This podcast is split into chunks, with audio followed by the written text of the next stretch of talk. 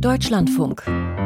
Forschung aktuell. Erythrit ist ein Zuckeraustauschstoff und als solcher von der EU zugelassen.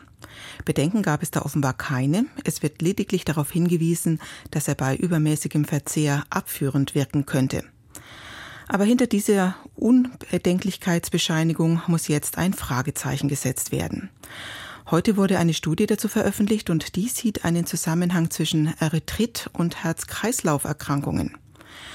Kann ein Zusatzstoff, der in großen Mengen verarbeitet und verkauft wird, gefährlich sein? Darüber habe ich gesprochen mit dem Ernährungsexperten Stefan Kabisch von der Charité, der selbst nicht an der Studie beteiligt war. Zuerst wollte ich von ihm wissen, was hinter Erythrit eigentlich für ein Stoff steckt. Erythrit ist ein Zuckeraustauschstoff, ein sogenannter Zuckeralkohol. Das sind Substanzen, die chemisch mit Zucker eng verwandt sind, ein bisschen weniger süß schmecken, nur die Hälfte der Kalorien liefern, ähm, sich aber ähnlich verarbeiten lassen wie Zucker und die deswegen als Zuckerersatz ähm, relativ breite Anwendung finden. Genau, man findet sie in vielen Fertigprodukten, auch in süßen Getränken ohne Zucker. Ähm, jetzt zeigt eine Studie in Nature Medicine, dass sie vielleicht doch nicht so harmlos sind, wie man dachte. Welche Risiken hat man denn entdeckt?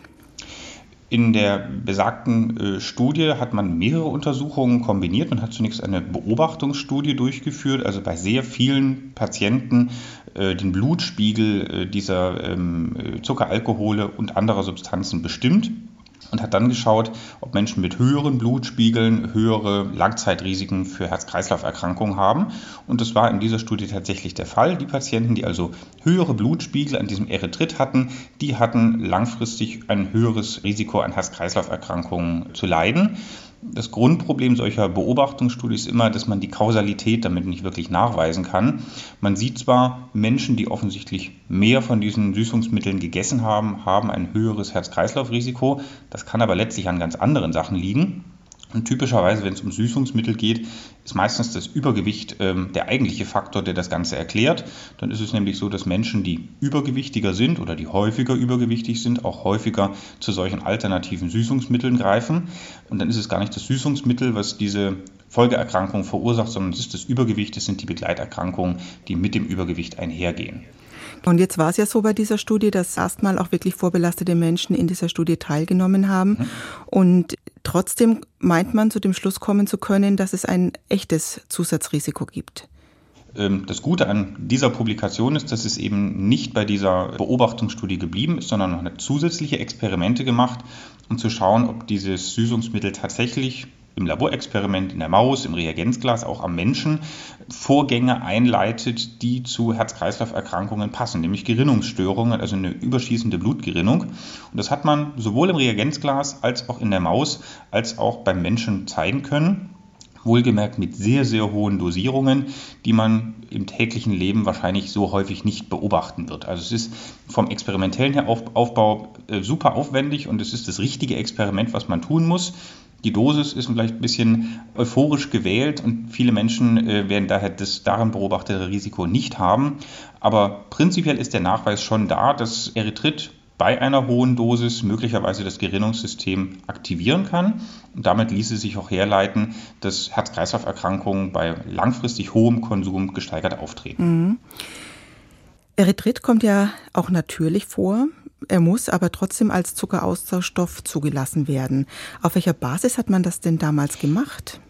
Also weil bislang waren ja keine Risiken durch mhm. Erythrit bekannt. Ähm, Erythrit ist äh, ein, äh, eine natürliche Substanz, ist also nicht zwingend künstlich erzeugt, sondern kommt eben auch in natürlichen Lebensmitteln vor, nur eben in sehr, sehr kleinen Mengen wenn wir dieses Erythrit wirklich als Zuckeraustauschstoff, als äh, Zuckerersatzstoff gezielt einsetzen, sind die Mengen eben ein bisschen größer und es fehlt die ursprüngliche Nahrungsmatrix. Wenn wir das also normalerweise äh, als Bestandteil von Obst zu uns nehmen, dann äh, ist eben das Obst noch drumherum mit all den günstigen Eigenschaften, mit den Mineralien, den Vitaminen, den Ballaststoffen.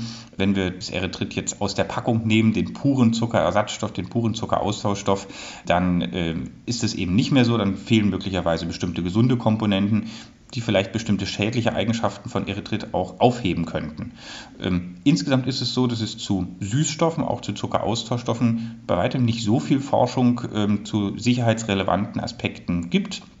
Ähm, man weiß letztlich, dass die sehr sicherlich ähm, kein hohes Risiko liefern zu Krebserkrankungen. Und bisher sah es auch so aus, dass ähm, der Nachweis für Herz-Kreislauf-Erkrankungen so nicht da war. Deswegen sind diese Süßstoffe und Austauschstoffe freigegeben. Das wird sich möglicherweise ändern, wenn andere Studien das aktuelle Ergebnis erhärten und unterstützen.